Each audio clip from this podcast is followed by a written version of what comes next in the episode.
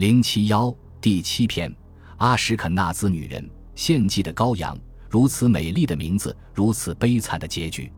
多尔西亚，多么甜美的名字！她是一位尊贵的女人。对她的丈夫虔诚派拉比伊莱贾撒巴耶胡达来说，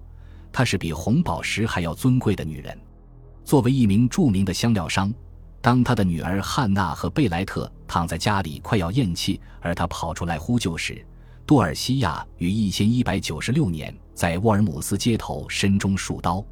利克里西亚，多么坚强的名字！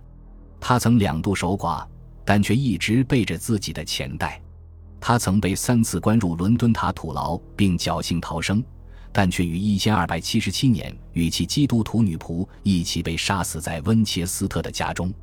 沃尔姆斯的希波拉，他就像一只陷入罗网的小鸟。在一千零九十六年春天，十字军暴徒一片血洗杀害基督的凶手的叫嚣声中，她恳求丈夫先把他杀死，以免亲眼目睹自己的儿子被父亲亲手杀死的悲惨场面。科隆的萨莱特，她本来是一位漂亮的新娘，但却被她未来的公公利未人犹大从下腹直到喉咙劈成了两半，从而使她的婚礼变成了一场血腥的屠杀。摩泽尔河的一座桥上站着一群女人，其中两位来自科隆，两位来自特里尔。当他们眼看着自己的同胞姐妹被残忍地拖向洗礼池时，决心用自己的行动对洗礼进行反抗。他们跳进了摩泽尔河黑暗的河水中。一位无名氏由于嫁给了那伯勒的拉比戴维托德罗斯而皈依了犹太教，从而引起他的家人的愤怒，并遭到追杀。后来。他只能隐姓埋名的在莫尼约避难，而一伙十字军杀死了拉比戴维之后，抓住了他的两个孩子，并强迫他们皈依了基督教，只留下这位改信犹太教的寡妇与他那尚在吃奶的男婴艰难度日。然后就是鲍瑟林，大家应该对他有所耳闻。根据来自波恩的以法莲的技术，大美人鲍瑟林与布鲁瓦伯爵，法国王室总管。国王的妹夫蒂伯私交甚深，但当包括鲍瑟林在内的布鲁瓦犹太人于一千一百七十一年被活活地捆在柴堆上烧死时，这样的社交身份对他没有丝毫的帮助。他到底做了什么？上面提到的这些美丽的名字又做错了什么？像往常一样，不为别的，就因为他们是犹太人。他们所做的事情，据说是杀害儿童，尤其是基督徒儿童。根本不需要任何证据，在布鲁瓦，并没有人看到尸体，也没听说有孩子失踪。只不过在五月间，有一个马夫恰好在卢瓦河边给马洗澡，他隐隐约约看到有一个灰白色的小东西从岸边的一个犹太人手中滑入了水中。实际上，这个犹太人当时手中拿的是一些未经加工的兽皮。当其中有一件溅落到水中时，这个马夫便向他的主人报告说，他的马受惊了，不愿意喝水。这无疑是河水被什么脏东西污染了的确切证据。其实，只不过是一件兽皮而已。蒂博伯爵收到了关于这一事件的报告，他认为这件事非常严重，应该让马夫喝一些河水，以验证他所说的话是真是假。他当然没有出现什么不适。但布鲁瓦却有三十多名犹太人因此被逮捕并投入监狱，他们被互相锁在一起拴在地面上，这正是当时关押犯人的方式。鲍瑟林则被单独关押起来，这主要是因为他作为情敌，使伯爵夫人阿历克斯妒火中烧。然而，正是这样的权利使这位犹太女人在蒂博伯爵面前感到心惊胆战。鲍瑟林并不敢向他陈明真相。像北欧的阿什肯纳兹世界中的许多女人一样，鲍瑟林也是一个很物质的女人，是一个靠对穷人和富人、犹太人和基督徒放贷的女人。也正因为如此，她对伯爵还是非常有用的，同时也赢得了他的尊敬。或许还有更多的东西。对于他的宗教同胞所遭受的不公，他也时常对他进行劝说，但这可能会使事情变得更糟。因为无论是用他的钱财，还是他的肉体，还是两者兼而有之，鲍瑟林都无异于在向蒂博表明，他已经成为这个城市里最不受欢迎的人。不久之后，他便与其他犹太人关在了一起，并于五月二十六日与他们一起烧死在集市广场上。或许，下面这个关于丢弃在卢瓦河中的孩子的故事，就是专门为败坏鲍瑟林而编造出来的。根据奥尔良和洛什犹太人发出的信件中的记述，那里的司法屠杀过于骇人听闻，以至于巴黎的犹太人向国王路易七世派出了一个代表团。在一封信件中提到，王室的响应带来了好消息，国王以仁慈之心对我们表示同情。更令人吃惊的是，路易警告说，如果蒂博行为不端，他将会受到惩罚。听着。你们这些生活在我的土地上的犹太人，你们没有理由对迫害者所做的分内之事大惊小怪。人们也对彭图瓦兹和茹安维尔的犹太人提出了同样的指控。如果这些案件呈送到本王面前，而一旦查明控告不实，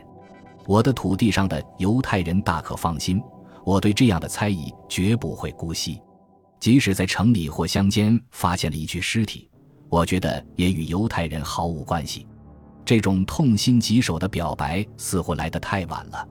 由于一项毫无根据的指控，布鲁瓦的犹太人几乎在一天之内被全部杀光。尽管由于奇迹使然，这个犹太小区的经书和羊皮卷竟然保留了下来。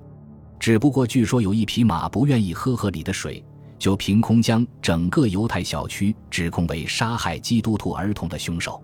这种十分流行的对犹太人虐待孩子。包括自己的孩子的妄想症，可以说古已有之。约瑟夫斯和亚历山大的斐洛都曾严厉地指责过犹太人绑架儿童的行径，甚至不愿与他们为伍。而安条克的约翰屈索多摩也曾多次指控犹太人受魔鬼驱使，竟然残忍地用自己的孩子献祭。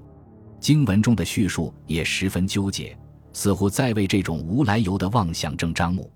圣经中曾经对主张复兴异教的国王马拿西用儿童向莫洛克神献祭深恶痛绝，但也对这一习俗做了历史性的肯定。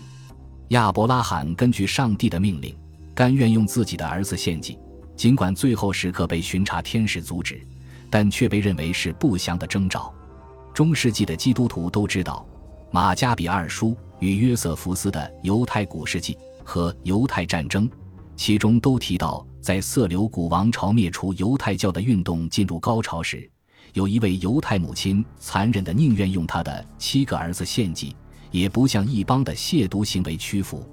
最令人难忘的是他的最后一个儿子，当时他的母亲逼着他和他的兄弟们站在一起，但如果他屈服，安条克将满足他的所有愿望、财富和地位。当他进入天堂后，他的母亲告诉他要向亚伯拉罕学习，并教导他说。由于他有了一个祭坛，他便可以为拥有七个祭坛。他对此感到非常自豪。这个故事的结尾是，这位母亲从城墙上跳下来自杀了。到十二世纪末期，那些倾向于相信这类事情的基督徒普遍认为，犹太母亲和父亲的确宁愿杀死自己的孩子，也不愿意看着他们被领到福音真理的光明之下。因此。极度仇恨的恐怖开始强烈的转向那些杀死孩子的犹太母亲，因为他们在基督徒的传说中似乎成了与象征纯洁和母爱的圣母玛利亚对立的魔鬼般的人物。他们都是母亲，都曾用自己的儿子献祭，但基督神学中的父母，上帝是父亲，玛利亚是肉身的凡人，他们用儿子献祭是一种拯救人类的怜悯行为，而犹太母亲或许是由于魔鬼附体。则是以犯罪和难以理解的残忍方式杀死自己的孩子。关于这些事件，分别发生于马加比起义和第一次十字军东征期间的犹太版本，却与此完全相反。到十字军开始实施大屠杀时，犹太人已经拥有了与约瑟夫斯的著作对应的希伯来版本，即写于公元十世纪意大利的《犹太编年史》。在这部书中。这位七个儿子的母亲，在米德拉什中被称为米利安巴特坦查姆的身份，并不是一个狠心的狂热分子，而是一个抢走了暴君胜利成果的人。他曾声称用敬神的行为战胜了毒神的行为。同样的，犹太人采取的独特殉难方式，甚至父母亲手杀死自己的孩子，以免死于异教徒之手的行为，则被描述为一次对基督徒殉教理想的胜利。我们也许永远也弄不清楚，讲述这些殉难故事的三部希伯来编年史是否真实的记录了1096年发生于莱茵兰地区的恐怖事件，因为除了在基督教叙事中间接提到过某些事件，并没有其他独立的史料予以佐证。但是反过来说，也不能因此认为这些编年史的核心内容，甚至其中的细节就不是真实的历史。但有一点是毋庸置疑的。犹太家庭用这种自我毁灭的方式来逃避其他的死亡形式，强制施洗或屠杀，是这些早期的由历史技术为了让人们记住他们的宗教在灾难的中心曾拥有一席之地而选择的叙事方式。本集播放完毕，感谢您的收听，喜欢请订阅加关注，主页有更多精彩内容。